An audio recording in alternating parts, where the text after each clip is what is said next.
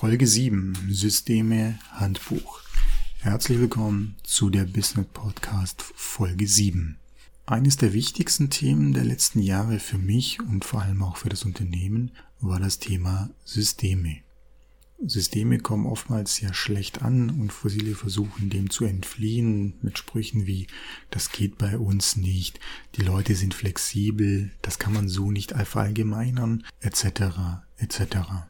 Aus Sicht eines Unternehmens bzw. eines Unternehmers sind sie aber unabdingbar, denn man erlebt ja oft in Firmen, wo Menschen in Rente gehen oder den Betrieb verlassen, dass sie oft auch das Wissen mitnehmen.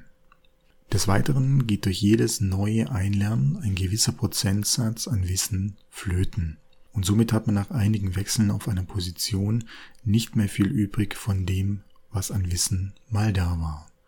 Auch für neue Mitarbeiter sind Systeme extrem wichtig und helfen deutlichst, die Einarbeitungszeit zu vermindern.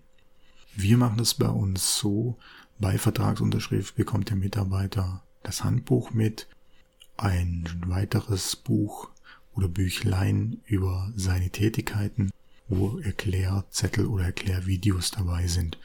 So kann der Mitarbeiter sich schon, bevor er seinen ersten Arbeitstag bei uns hat, mit dem Thema beschäftigen und kann gleich am ersten Tag schon mit einem gewissen Grundwissen starten und muss nicht bei Null anfangen.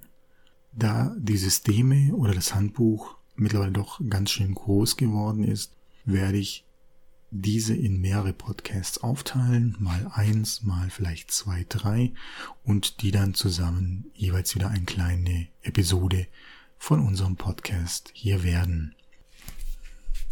So, dann schauen wir um.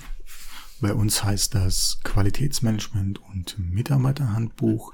Ich schreibe auch noch in die Show Notes einen Link rein auf die Homepage. Da ist das Inhaltsverzeichnis ähm, notiert. Dann könnt ihr euch das mal anschauen. Es geht natürlich nicht komplett in die Tiefe, sondern es ist nur ein grober Überblick. Aber ich glaube, es hilft, ähm, um zu verstehen, um was es dabei geht. Bei uns ist der erste Punkt die Firmengeschichte, so dass der neue Mitarbeiter auch sieht, wie ist die Geschichte der Firma, woraus hat sie es entwickelt, wer spielt welche Rolle. Wichtig fällt mir gerade noch ein, wir benutzen das Mitarbeiterhandbuch auch für aktuelle Fälle. Es gibt immer wieder mal Punkte, kennt ihr bestimmt auch, da fragt man wieder, wie war denn das eigentlich noch? Und dann fragt man sich, ja, vor einem Jahr hat man das doch schon mal, aber die Lösung fällt mir da auch nicht ein. Deshalb haben wir auch viele Punkte ins Mitarbeiterhandbuch übernommen und nehmen das als Nachschlagwerk nach dem Motto, wer muss eigentlich den Abwasch machen? Und so sucht man einfach im Mitarbeiterhandbuch unter A Abwasch und dort steht eben dann die Regel drin, wie wir sie bei uns in der Firma am Laufen halten. Wir schauen vielleicht gleich noch mal ein bisschen weiter. Als zweiten Punkt sind bei uns die Werte. Da werde ich vielleicht auch noch mal im Podcast drauf eingehen, ganz kurz. Grenze überwinden, Spitzenleistung bringen, Respekt, Zuverlässigkeit und Eigenverantwortung. Und drunter noch eine Vision, die wir erreichen möchten. Dann geht's weiter mit Qualitätspolitik. Das hat mehr so Richtung ISO zu tun, über eine Prozesslandkarte. Ich schaue mal, ob wir noch ein Thema haben, was wir benutzen können. Genau. Dann wird noch festgelegt, wie müssen eigentlich unsere Dokumente hier aussehen. Also bei uns müssen Datum, Revisionsstand, Herausgeber angegeben werden, die Bedeutung der Kürzel und so weiter, dass sich gleich zurechtfinden kann. So äh, ein Punkt, den man auch noch hier in diese Episode reinpacken können, vielleicht auch als letzten Punkt, nämlich die Hierarchie und Kompetenzen, Mitarbeiter und Stellenbeschreibung. Das fängt bei uns an mit einem Organigramm. Bei uns steht der Kunde ganz oben, nicht der Chef. Der Chef steht ganz unten.